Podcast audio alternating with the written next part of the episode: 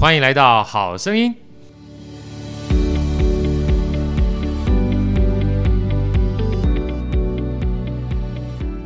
大家好，我是好趣的好哥，欢迎来到好声音。今天在我们好声音现场的是。呃，好哥的一个非常好的朋友，我们博杰老师，博杰老师跟大家问好好吗？好哥好，各位听众朋友大家好。博杰老师是金歌唱片的音乐总监哈，事实上我们有一点点小小雷同的背景，嗯，对不对？我们都是工业工程出身的，然后博杰老师工业工程出身，然后也算是一开始就踏进音乐这个环境里面了。那我呢是其实小时候我就喜欢音乐，是跟博杰老师稍稍透露一下，其实我那时候。嗯，当助教，然后当家教，然后在餐厅驻唱。其实我很希望、哦、你有在餐厅驻唱，对，在餐厅驻唱。在哪哪里驻唱？我在新竹唱了，我这个唱了七年。我新竹唱了大概唱片了，所以我们常常开玩笑讲说，哎，新竹唱片，难怪现在看不到驻唱餐厅都被唱倒了。后来大学完毕之后到台北也唱，那时候我在吉普赛跟这个。呃，木吉他唱，讲吉普赛，讲木吉他就透露年龄了，对。不对？没错，我那时候在新竹唱的时候，是。第一家叫野店，嗯，然后我跟跟别人讲，大家都不理解是什么店，我说我那家店你不知道，但是有一个人从那家店出来，大家可能知道。我说你也不要乱点头，那个明星叫黄安。哦，黄安，对对对，所以那时候呢，其实我有一段时间还蛮想走音乐这个、嗯、这个领域的，所以看到。柏杰老师，这个又是公公，然后走音乐，我就心中油然而生的崇敬之情，不是同是天涯沦落人那一种感觉出来，真的哈，因为那时候我们身为男性的话，大概只要男孩好像都要走理工，觉得才是一个未来的方向嘛，对不对？老师那时候你也是一样嘛？对，其实当然，我个人喜欢音乐，从小时候开始喜欢，然后后来。大概国中、高中的时候开始喜欢听古典音乐，我是先从喜欢古典音乐开始，然后再慢慢触及到其他类型的音乐啊。可是高中的时候，因为同班同学全都是几乎要念理工，男生那时候好像就。念理工才是，好像才是个方向，才是个出路，对不对？对，所以莫名其妙就去念理工了。那你很厉害啊！基本上爸妈叫你念你就念，然后你还念得上啊，对不对？所以那个时候有时候重考啊，重，重考不重要啊。基本上我也重考，我是大学重考，我是研究所重考。我跟大家讲，重考是件好事。嗯。重考基本上你才能够体会到人生各种不同的选择哈，在风景走在转弯处。我那 我那时候就是因为重考认识了好多后来非常一辈子的好朋友跟好同学。嗯，那回过头来，我想请教老师，在一开始的时候，因为嗯，我们待会儿要跟大家特别分享老师最近出了一堂课啊，我觉得这堂课其实就好声音的听众而言的话，我觉得是一个福音。但最重要，我想先聊聊老师在整个学习成长过程当中啊，怎么样从我们讲理工男。然后走到音乐这条路上面，老师，我们分享一下好了，你是什么样的音乐机会接触到音乐？后来从高中的时候开始听古典音乐，好不好？对，是。其实小时候我真的启蒙，应该好哥应该知道，就是民歌时代的尾声。我是那时候，你应该那时候在民歌西餐厅应该唱了很多校园民歌吧？超多。然后，然后后来我还最开心，我是四年国小四年级的时候是。买的我第一张《龙的传人》的录音带。啊，您是《龙的传人》，我是橄榄树，差不多了，差不多。哈，差不多年轻多了，对，没有没有没有，五年级耶，我现在一定要来，我也是五年级啊，是是，对对对对，我五年七班，那这样。我五年八班。啊，那我不能叫你好哥了。好好哥，好哥是艺名，好哥是艺名，可以 可以可以，对对对对，是哇，那我们港台好看，差不多哈，对对，差不多差不多。对，那小时候喜欢从校园民歌开始，到了高中，当然就是呃听歌剧开始，很莫名其妙的。那个年代我们在流行卡带的时代，对卡带。那我印象非常深刻，在我们小时候有一个综艺节目叫呃小人物狂想曲。陶大、陶大伟、张小燕、孙越，那时候基本上我们好好喜欢。好哥讲错一个主持人了，不是张小燕。哦，不是。那个夏。夏夏玲玲，对。啊，夏玲玲，对夏玲玲。啊，对对，今天都要考验考哥的小时候回忆录这样子，真的夏玲玲，你这样讲夏玲玲，突然好怀念哦。对，夏玲玲、孙悦、陶大伟、陶哥，对。啊。那那时候我印象非常深刻一个记忆，就是他呃，孙悦叔叔在那时候扮演一个日本艺妓，对，名字叫曲秋桑，就蝴蝶夫人。那我也忘记剧情到底演什么了，但是不小心他可能在综艺节目里面桥段就啪就跌倒了。因为穿木屐嘛，对，所以对这一个蝴蝶夫人印象非常深刻。所以高中的时候，那个时代我们还会逛唱片行，没错，不像现在是逛 Podcast，对不对？那个年那个年代逛唱片行，看到了一卷卡带，上面就写“蝴蝶夫人”四个字，就很好奇的买回去。老实说，意大利歌剧根本听不懂，第一次接触，可是不知道为什么那个旋律就勾动了我的心，一听就喜欢。对，所以从那时候就陷入了这一个古典音乐的深渊。哇！但是其实蛮寂寞的，因为因为因为其实，说老实话，老师你讲这一段啊，我其实蛮感同身受。不是我自己，我觉得有的时候音乐你要接触到，你才开始有选择权。是，但你没有接触的人不知道。因为我们另外一个老师他是。呃，钢琴家，音乐叫叶梦如老师啊，叶梦如，呃，叶梦老师，他那时候说，他去俄国啊，是因为听黑胶唱片，一不小心有一天听到了这个，就是俄国钢琴家弹的钢琴的黑胶唱片。他说不知道为什么，就刚刚你讲三个字，被勾到了，是。然后被勾到的时候，这一辈子就变成天命了，所以他就一定要去俄国留学。对，一定要去俄国留学。老师，你继续，我要听着好好，好好感动啊！没有，没有，没有啊。然后，当然，升学的压力就是照着爸妈的安排，同才的这一个，大家跟着一起走这样。那大学，当然我读逢甲。对。那其实我发现，现在回顾来，这四年虽然念工业工程，但是我大概只对什么动作分析那时候 study 啦，对那个怎么。样是最快速去弄那个还记得，其他我全忘了。因为我大概四年的时间都参加大学合唱团。所以社团活动变成非常重要的一个呃四年生活的一其中一个关键。所以其实四年里面，老师对音乐的接触其实从来没有一天或忘，对不对？每天基本上都很喜欢。对，我记得那时候《歌剧魅影》刚推出来呀，每天在听那个卡带的怎怎么唱，到后来整出《歌剧魅影》，我都会跟着一起唱了。真的哎 哎，不要叫我现在唱我，我刚讲，下次我们来来一段哈，下次我们有机会好好约一下聊金阁跟你这个整个音。音乐的历程是是，继续继续好。然后当然当兵，我被流放，等于到马祖，你抽抽抽到抽到金马奖。那时候哇，这群的人生毁了嘛，因为那个还在戒严时代，对对对，就是还在战地政务。那很有意思的就是那时候。下船，那大家阿兵哥们就是待在那个港口。对，那那时候说大学毕业，所谓大专兵要去送干训班，我想完了，我这辈子，对，我体力又不行，尤其那时候抽到金马奖是有点担心的，就跟抽到海陆是一样，生离死别。因为那听到皇帝也搞不清楚状况，两年我只回来两次而已，那时候很难回来。对，那还好，就是我记得印象深刻，康乐官就在码头选兵，有人说，哎，有没有人会唱歌？歌我会，从来以前我就是这样躲在后面，老师问有没有问题，什么都没有问题的那一种人，就是为了自己的生存，所以第一次自己主动举手说我会唱歌，决定自己的命运就在那一刹那间，这个印象非常深刻。那真的就康乐官就叫我对港口唱一首歌，然后可能丁丁说 OK 吧，那我就进入了马祖文化工作队。所以这个时候就知道大学四年没有白干，对不对？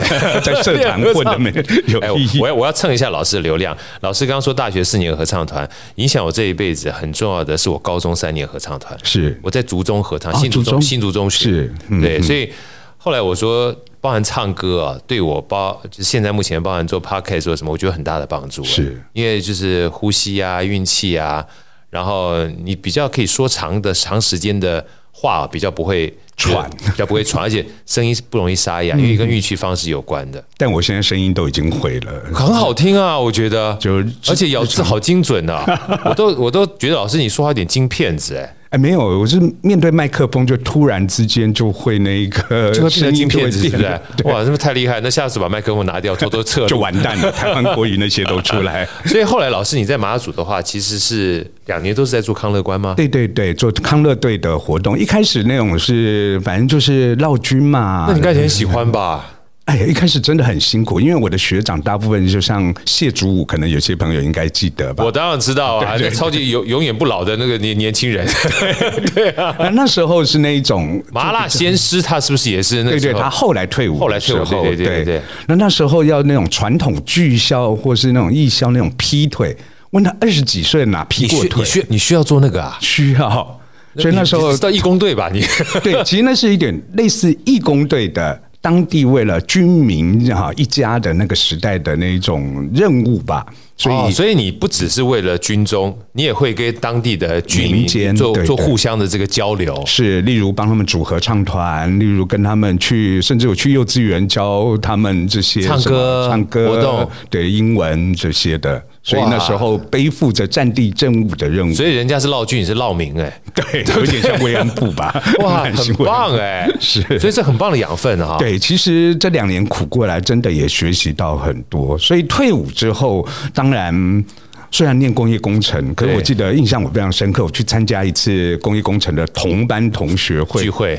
完全我听不懂大家在讲什么，嗯，因为大家大部分都去工厂做 QC 这些。的港铁，对，其实这好哥应该还知道工业工程的一些东西。我知道，但是那个时候说老实话，我大概从大三、大四开始，几乎都已经跑到，因为我那时想念气管，所以我都是念经济啊相关的东西。所以你知道，东西就是没有在你脑袋里面留下。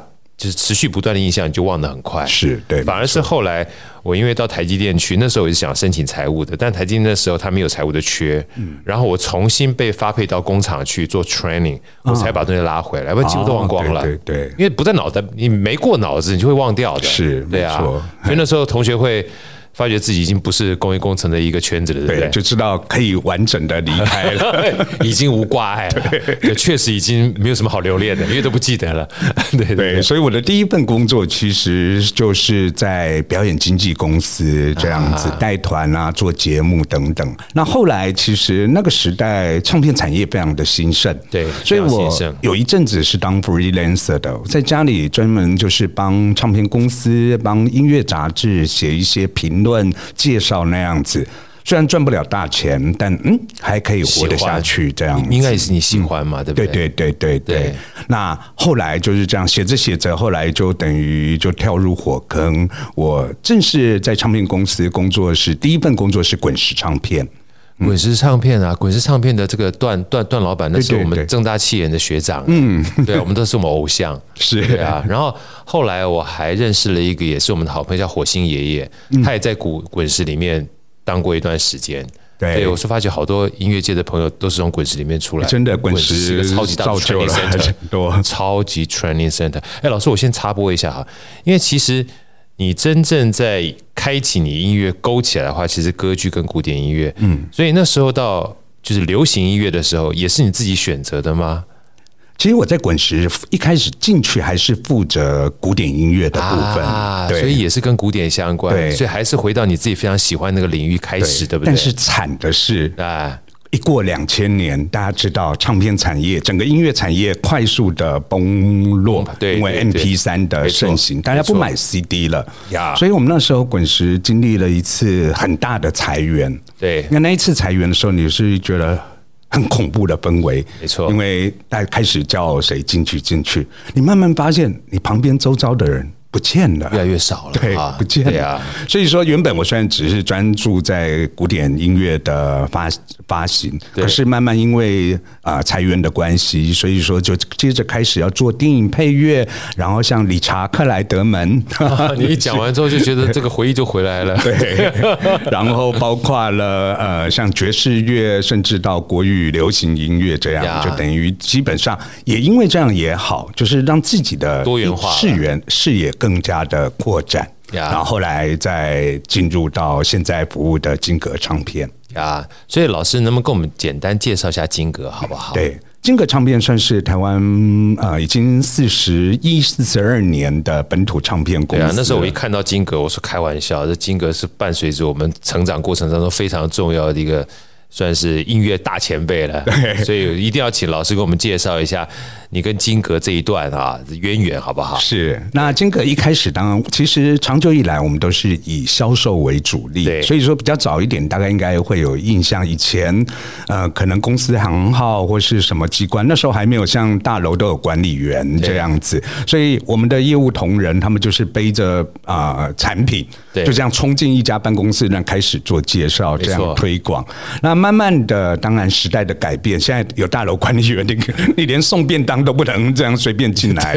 对，那我们的形态也改变了。那包括了曾经一阵子 DVD 非常的流行，没错啊，也，影视的这一个。那所以说，其实我进来就是在做这一个呃 DVD，特别像歌剧啊、古典音乐会的那一种。那慢慢的从企划、制作音乐会等等的这样子。那金格现在当然就是蛮多元的在进行，因为以唱片公司来讲，你单单只是。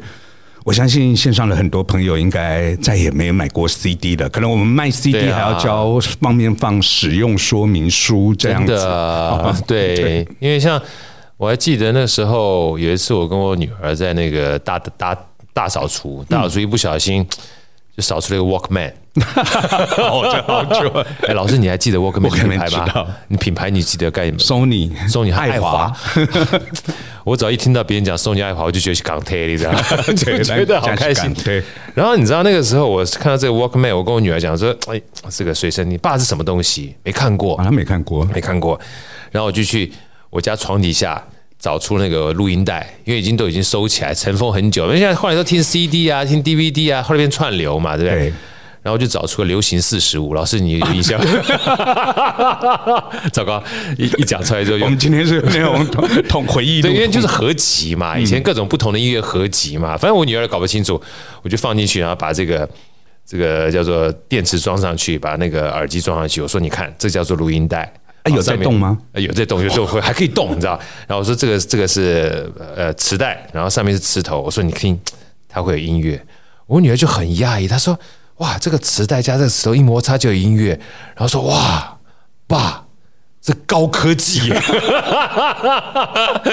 你知道吗？就是那个，就是时代之间那个错位哈。他讲完之后，我也想笑，但也觉得很很很很有趣。嗯，因为你看从。像像我跟这个老师，我们两个话，你看五七五八五年级，然后从听黑胶唱片，然后到录音带，然后还有 CD，然后 DVD，然后到现在变串流，其实时间过得很快，但是也很短呢。然后现在很多人大概已经都没有听到以前那些音乐的载具了，对不对？对对啊，你说。金格唱片还能够屹立不摇四十年，真的是不简单。所以，我们现在目前的话，能不能跟大家分享一下我们金格唱片主要的一些服务项目，好不好？对啊、呃，我们当然还是有在销售实体的 CD、DVD。那另外有一个很重要，就是公播音乐，公播音乐。您到卖场去，您到餐厅去，你呃。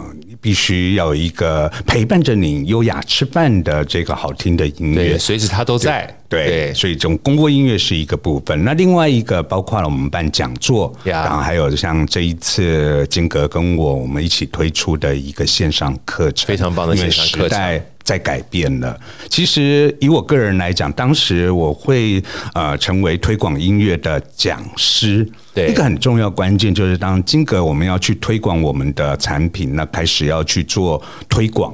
所以说，我就常常去不同的企业或是机关啊去做演讲。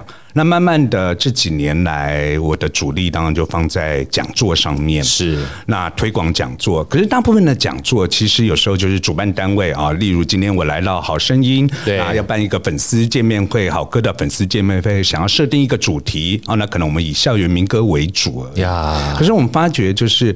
在不同的单位，你讲不同的课程，当然是大家听得很开心，或带起您的回忆，或您对某一种音乐啊产生了兴趣。可是发现，就很多人就是比较没有那种脉络性的音乐的知识。对，你可能只知道这一段，你可能只知道那一段，可是彼此之间为什么会有关联，或是它是如何发展下来？所以我们才会想说，那趁这个。后疫情时代，现在应该可以讲后疫情时代。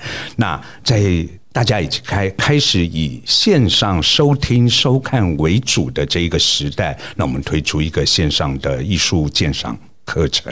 对，我觉得这个其实蛮好的，因为就像老师刚刚讲，这样线上课程的话，虽然说是金格唱片很重要的一个产品，但我觉得在推广音乐上面也蛮重要，因为毕竟现在我们讲碎片化，碎片化哈，就是碎片化虽然有好处，就零碎的时间。但是有的时候碎片化太碎的话，其实不容易记住，对啊，因为它缺乏一个系统性的脉络，所以我觉得课程呢，有时候就帮助我们在碎片化的过程当中，能够把它串联起来。那最重要的一件事情是，有时候听完演讲就忘了，你知道吗？对。但是有些线上课程的话，你可以持续不断想听就听，就跟我们以前听音乐是一样的。其实，呃，我真的觉得音乐还是有非常大的好处，因为。呃，讲的比较直白一点，音乐持续不断听，它是个洗脑的过程。可洗脑久的话，你会记住，记住其实伴着我们年轻岁月有非常多的回忆，都是透过音乐啊，你会回想起来很多不同的往事。对，对不对？微风往事，真的就像我们刚刚讲民歌是一样。所以其实我也常常鼓励大家说，有机会的话，透过一个。通往财富自由之路，李笑来老师说的，能够用钱买到都是最便宜的。嗯，啊，然后把这些东西买回家，时时不断的提醒自己，有这么多美好的东西啊。然后你过去是碎片的东西，但比方别人帮你整理起来之后，别人花了这么多的时间精力，然后你在这么短的时间之内有这样一个脉络可以记住，是非常好的。那我们接下来就这个。这个一定要请老师给我们介绍这堂课程哈，从音乐出发，航向艺术旅程。是从音乐出发，其实两段，一个是音乐出发。嗯、那我们刚刚听完这个伯杰老师的过去的话，就知道说他其实音乐伴随他生命当中扮演一个非常重要的角色。但是音乐不仅是音乐啊，音乐其实坦白讲，它是一个载体，也是一个起点啊，因为。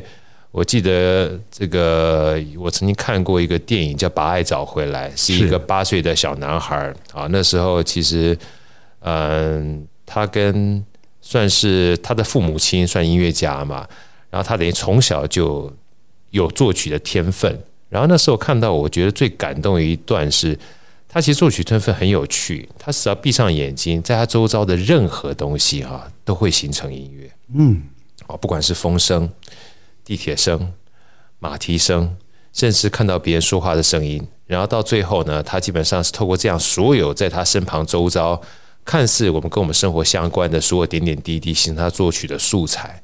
所以，其实当我看到老师写从音乐出发，航向艺术旅程的时候，其实艺术也是人生嘛。是，所以请老师跟我们分享一下，好不好？当初我们先从这个一开始想要从音乐出发，航向艺术旅程这样的一个主题啊，老师起心动念是什么？是。其实我觉得很多人，那当然是说，对于音乐家来讲，他可能在听音乐的时候，他可能注重的是啊，作曲家的曲式啊，或是啊他的这一个对位等等的这些比较专业的部分。可是对于像我们这种一般人，不是科班出身的人来讲。我真的听一首歌，听一个乐曲，真的要了解到那么多深奥的音乐知识吗？对，那这是一个很大的问题。所以说我个人觉得，有时候你要勾起某一个人原本他可能完全不接触古典音乐或不接触歌剧这一种，他可能觉得很可怕的东西。对，那你要用什么去来带他、领他入门？那我想，当然从可以跟生活有关联的来走。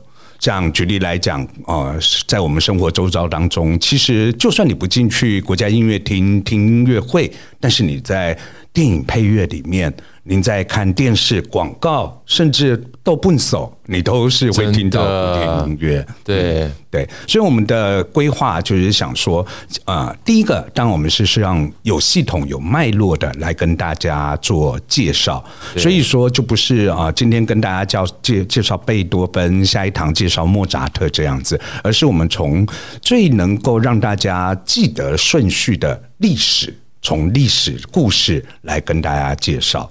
所以我们从西方音乐开始被记载下来的中世纪，这样来做音乐的展开。哇！那另外一个更重要就是刚刚好哥您说的，那其实音乐跟其他艺术它是可以产生相连的。没错，对。举例来讲，像大家呃，随便我们来说，现在是因为疫情的关系。那其实现在大家戴口罩，虽然现在已经可以比较开放，开放，对对对对对。但是历史上最严重的一件大事，就是在中世纪发生的黑死病。黑死病。那这个黑死病在那时候的人，现在我们人们啊，可能面对。黑死病，我们知道怎么去治疗，怎么去防范。可是那时候的人到底是怎么面对的？像在那个时候，大约欧洲有将近百分之四十到五十个人都因为黑死病而死去了。没错，将近一半以上都死掉。对对你的亲人走了，你这样，所以他就开始学习，必须要跟死亡共存呀。所以在那时候的艺术就开始有了一些很特别的，像如果各位去玩，其实去旅行也是一种艺术的体验。当下次你去捷克布拉格的时候，有一个很有名的被列为世界文化遗产的人骨教堂呀，他把当时在挖在盖教堂的时候挖到了三万多个这个骨骸。把它做成了一个教堂的装饰跟这一个家具等等的。那从这样子的延伸，您可以看到，在很多绘画里面，你可以看到骷髅起来，跟一般人们拉着好歌、拉着国王 一起跳舞的这一种，就是代表他们那时候的心情。对，然后再是因为这样子衍生出，好，像你在听古典音乐，像圣桑里面你会听到骷髅之舞，在李斯特你听到死之舞，那这些。艺术其实跟历史、跟生活都有关联。真的，像老师刚刚在提的过程中，让我想到一本书，叫《第二次机器革命》。嗯，他说，其实文艺复兴时代啊，就是跟黑死病有相关，因为那时候黑死病死了非常多人。我如果没有记错的话，如果大家不要酸我哈，我如果没记错，那时候大概欧洲大概七千多万人，大概死了三千多万人左右。然后因为这样的关系，劳动力大幅的下降。那劳动力大幅的下降，他就必须用新的技术。才能够把原来劳动力就补回来，所以那个时候也促成了很多这个我们讲说也不是工业革命，就是促成了很多这种所谓呃工业技术的衍生跟发明。然后发明完毕之后呢，因为这样的关系，所以彼此之间哈，包含这个呃车子啊、马车啊或动力啊，大家交流就比较多了，所以艺术呢、音乐呢也就开始传递的比较快速了。对，所以有的时候我们讲说福祸相依，福祸相依啊。嗯，当基本上跌到谷底的时候，说不定是另外一个呃好的开始。所以在这边也透过老师刚刚跟我们分享啊，除了这堂课之外，呃，疫情后疫情时代，我们希望后疫情时代的话，大家能够稍微呃有个希望跟明天，然后感觉比较好。然后最重要的是多多听多听听音乐。对，我觉得音乐真的是一个疗愈人心非常重要的重要的东西。是。那我觉得，当然听音乐有很多种方式。有的人以现在这么方便的方式，不管你上 YouTube 或者是你买 KK Bus、Apple Music 这些，那有的听音乐，当然你就可以专注，就是啊，我可能只喜欢听国语歌曲。当然你可以直接收取，但是我觉得更好的方式是用随机。现在我都是用随机在聆听。我也是哎，老师我也是随机听。我们一起。对啊，哇，我我觉得我跟你好像，好开心哦，代表我也开始。进入音乐的殿堂，你本来就已经在音乐殿堂了。你看校园民歌就唱了，民歌餐厅就唱了，这是为了赚钱。哎，你有在好声音里面唱歌给大家听吗？哎，我有没有唱过歌？哎，Andy 有好歌有没有唱过啊？好像有吗？哦，有有有有有，我们那时候在中广的时候唱过一次，那时候有有有有有，我们还跟音乐家有秀过一一段。是，下次我可不可以来逼？下次我们来，我在逼你啊！下下次我们一起唱。好，我们来找一个男生 一起来唱歌来，对对，玩玩这样子。对，那我觉得聆听音乐一个好处，当然就是随机去聆听。对，有一些音乐可能你一开始排斥，但是如果你当你接触勾，就是我们一直强调勾到你的时候，那您就可以开始展开。那我觉得我这些年来的工作经验，对我来讲，因为我算是在音乐产业是做幕后的，做企划出身。一个好处就是比一般的消费族群是先接触到啊，接下来我们可能想要发行什么类型，对，然后我们才把它做行销包装，这样推广出去。呀，所以呃。就像我一开始真的听得很窄，我从听歌剧开始接触，然后歌剧之后，哎，慢慢的我想要聆听交响乐是什么样子，聆听室内乐是什么的，那从广度跟深度这样子的去聆听，其实这是一辈子的功课，真的。那回过头来，郝哥，郝哥想再请教老师啊，回到我们刚刚讲，就是说从黑死病。啊，就是这样的情况之下，告诉大家音乐在这堂课程里面啊，因为我觉得音乐跟艺术这两个，还有刚才老师特别提到，它是跟生活息息相关的。是。所以，我们这堂课，我看这十五堂课，其实真的蛮丰富的。而且十六堂跟十七堂课，我也鼓励大家赶快解锁哈，因为现在目前十六堂课是三百个可以解锁，已经可以解锁了。那接下来要朝向一千个迈进，大家一定要好好解锁，因为我觉得这个解锁其实不仅是为了这堂课而已，也为了自己哈，某种程度上面把这样的音乐推广啊。呃抚慰人心是一个很重要。那回头过头，老师这十五堂课程里面，你是怎么样去编排这个课程？当初想要带给大家什么东西，跟我们分享一下，好不好？好，我们一开始刚刚我讲，我们的起点是从中世纪那。有天主教的教宗葛利果一世，他开始下令收集教会跟民间的音乐，让这个音乐开始有了记载，就是当做我们的起点。然后在这个漫长的中世纪，像刚刚讲到历经了黑死病、东十呃十字军东征这些等等的。那像十字军东征，我们就不单单只是讲那时候的音乐而已，我们会再聊一聊骑士文化是什么。其实骑士文化到现在还是一种很流行的啊。仿佛是骑士文学的一种代表性，就是浪漫小说、罗曼史小说。对，以前的骑士他们要去远征，所以在他们故乡要有一个啊高贵的侍女，让他去思念，让他去爱慕。那当他打战回来，他可以把他的荣耀献给这一个。那这样子的情形，慢慢的转变到现在，其实我们在看韩剧。这几年因为疫情，我也开始看韩剧，我也看蛮多的。所以从以前你在便利商店或在书店买的那一种霸道，对对对对，霸道总裁爱上我那一种，怎么大家看的都一样啊？那个我没看，我看不下。我也是看看那个封面而已。对对，那你可以去想一想，像这一种，就是从骑士文学慢慢演变出来的。那因为这些要赞颂这些啊。总裁啊，骑士啊，所以开始有游唱诗人帮他们写歌，写这些爱情的歌曲。所以在我们的课程设计当中，当然就是要符合我们的课题。从音乐出发，航向艺术旅程。对，那所以说，像我们就会讲到歌德式，那当然就会带大家去看一看啊，米兰大教堂，或者是啊英国的西敏寺。对，那讲到西敏寺，当然我们也会聊一聊现在的英国国王查尔斯三世。对，明年。六月的时候，他要登基了。他登基的时候会播什么音乐？那我们在课堂会告诉大家。所以这样子的，从中世纪，那这是算我们第一系列的课程，是一路的会介绍到巴洛克时期最重要的巴哈跟韩德尔。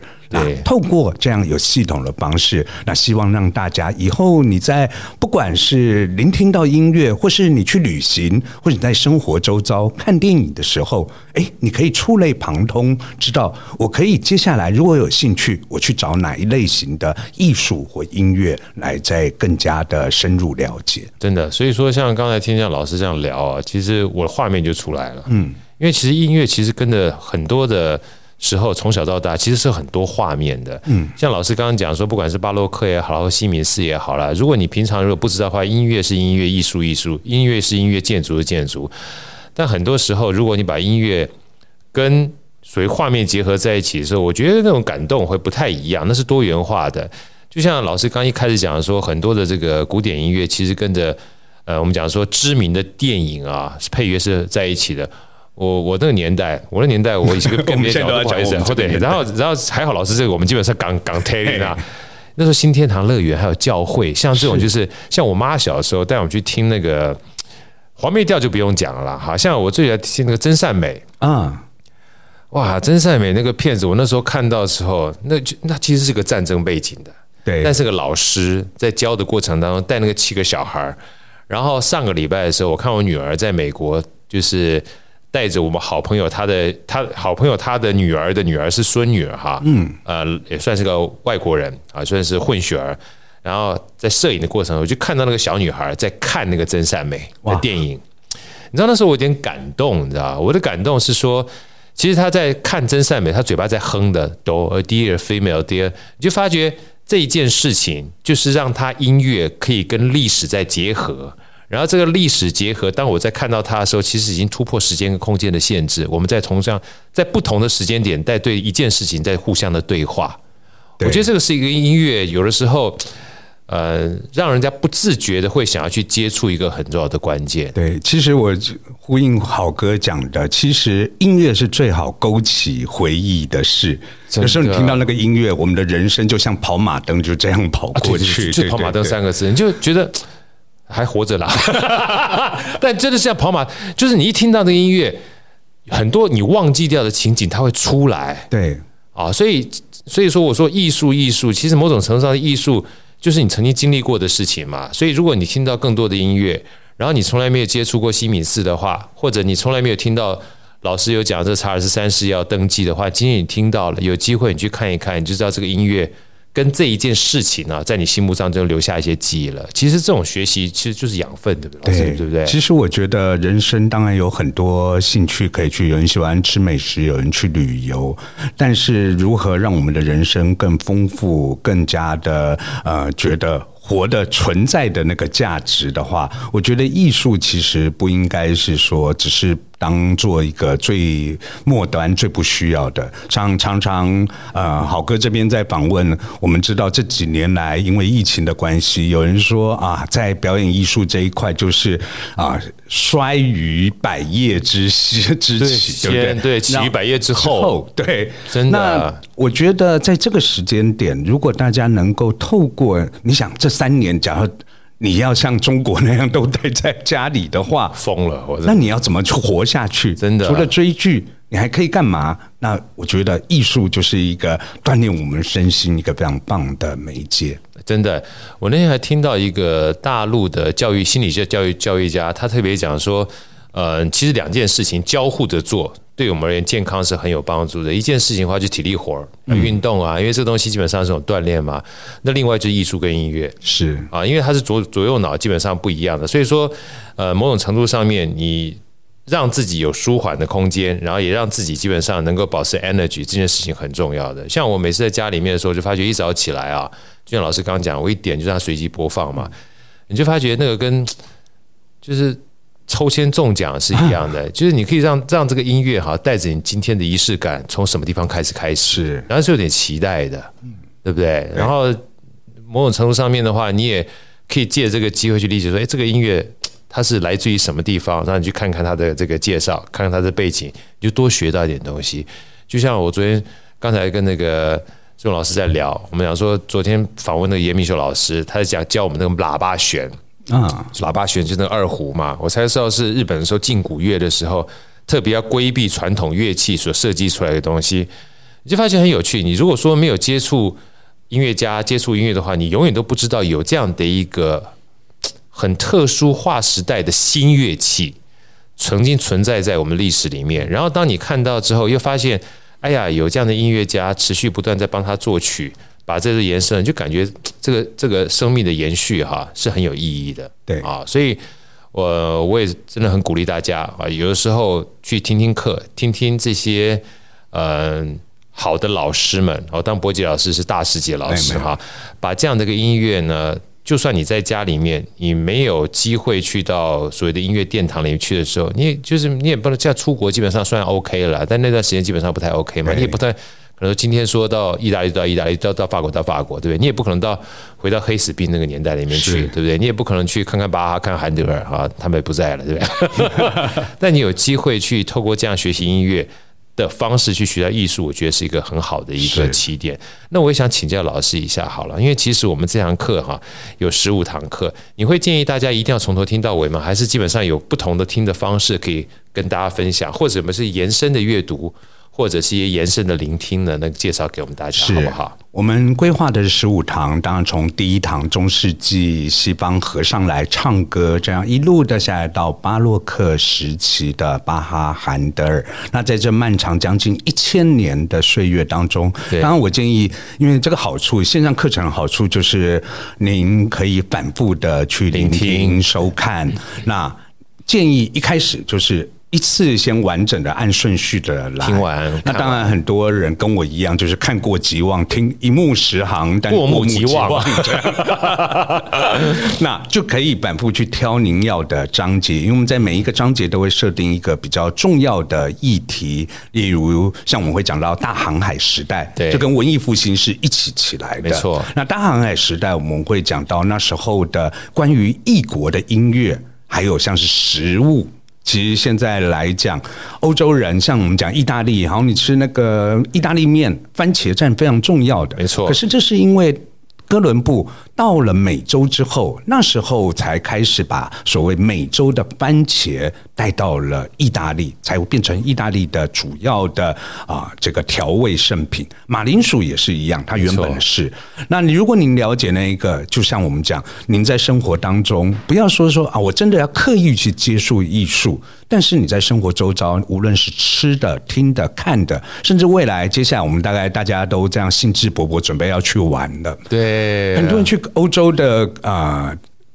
每个城市，那像我知道，就有人跟我讲，他第一次去看一个教堂，哇，好新奇，好棒啊，对啊，好伟宏伟。对，看到第二座，嗯，还不错。不错，第三次，这都一样，对对啊。可是如果你了解这一个，当你看到，哎，你从它的外观，你可以自己去判读，透过你自己过去累积的知识，或者是说啊、呃、旁边的人的解说啊，你知道这是原来这是罗马式，这是哥德式，这是文艺复兴，不一样了。对。你每次的观点就不一样，这跟听音乐也是一样。第一次听你可能觉得好听，第二次你可能会了解它背后的意义到底什么，第三次你可能想要找同类型到底有什么。其实艺术的欣赏本来就是在反复累积我们自己的生命，对吧？反复累积自己的生命，我喜欢这一段话，因为其实。老师刚刚讲反复累积这件事情，其实也是一个很大的好处。就一开始入门的时候，别给自己太大压力啊。我们讲说入门看热闹不是件坏事，可是看完热闹之后，培养出兴趣之后，你就可以慢慢慢慢看到一些嗯，原来你可能看不到的东西啊。就从一个观察到洞察的过程嘛。其实兴趣也是这样，对不对？就是你越来越喜欢，其实就是从观察到洞察的过程啊。原来这个。教堂不是个样子啊，同样一个教堂看起来基本上看看热闹，但是有门道之后，你就开始进入了，是我就入门了哈。所以说，其实这堂课程啊，呃，我个人是觉得它是从一个音乐到艺术啊，看起来是入门，但是是让我们带入门的一件事情。因为入门其实听着两个字很简单，但入门有时候不简单。我们在外面闲晃，你知道吗？对，听了半天之后，你就觉得好像过过门而不入。但是过门而入进去之后，你就发觉里面是个大观园。一旦进入大观园之后，你就发觉你的世界，呃，同样一个音乐带给你就是不同的世界了。啊，所以今天非常开心啊，请到了伯杰老师，给我们带来了不仅仅是他过去，呃，我觉得其实有两个很重要的启发了。我觉得人其实一辈子里面有各种不同的选择，找到自己喜欢的选择这件事情很重要。因为我们，嗯，就是前一段才刚访问我们这个。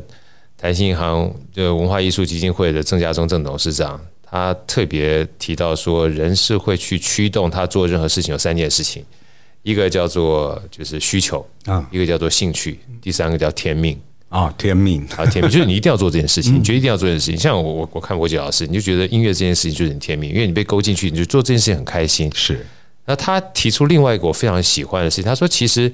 不管是需求还是兴趣，只要你基本上想要去认真做，它就是天命。然后当你有天命之后，你回头再去找在里面有没有什么新的需求跟新的推动的兴趣，你就会让这个天命越做越好。是啊，所以其实。我个人看到老师这堂课程，从音乐出发，航向艺术的旅程啊，可能从你大学从小的时候开始听到那个蝴蝶夫人之后，就注定了这个甜蜜。对对对，感谢好歌东西启发我。对，没错，这样感觉到自己就是因为天命想要做这一件事情。真的，因为我觉得像就像刚讲说，这个所有的不是当代艺术，就现在目前很多艺术，因为疫情的关系，人与人之间接触，因为疫情就被隔离住了嘛，所以。呃，很多影响都在前啊，艺术就是被疫情啊在后了，就大家很怕，也不敢再接触，所以在在在后面才起来。但是我觉得透过线上的课程或是线上聆听的话，可能可以让这些艺术的音乐的传达啊，可以比较不太受这些空间的限制。所以再一次帮我们所以广大的听众。谢谢老师带来这么棒一个很棒的课程。哪里哪里，谢谢好哥，让我们有机会，希望把这一个艺术鉴赏课程变成大家生活周遭的生活良伴。哦，真的太太棒！我再跟大家分享一下，从音乐出发，航向艺术旅程。我重要事情讲三次：从音音乐出发，航向艺术旅程；从音乐出发，航向艺术旅程。我觉得从音乐也好，从艺术也好。它的底层逻辑是生活啊，让你生活更丰富的话，不仅是音乐，也是艺术。然后跟着林伯杰老师探索美感的生活，所以大家听到了哈，是音乐跟艺术丰富我们的生活。尤其我相信在呃现在目前疫情了，其实太多让大家觉得压力很大的啊。然后啊，不管说是疫情啦、通膨啦、战争，很多人其实都对未就是未来有点未知的恐慌。然后这个前前两天我们还特别就是因为台北市立国乐团，他们最近办了一场音乐会，叫祈愿，祈祷的祈，愿望的愿。啊，我觉得所有东西还是透过音乐也好，艺术也好，让我们生活能够保持一份平静。那这样的话，大家才不会 面对未来时候觉得未知的茫然。是，再次谢谢老师，也希望下次有机会来到我们好声音，跟我们分享金歌唱片的更多的点滴，好让这个更美好的音乐带给我们所有人，好吗？好，谢谢好哥，谢谢老师，谢谢下次见喽，谢谢，好，拜拜，拜拜。好声音，我们下一集再见。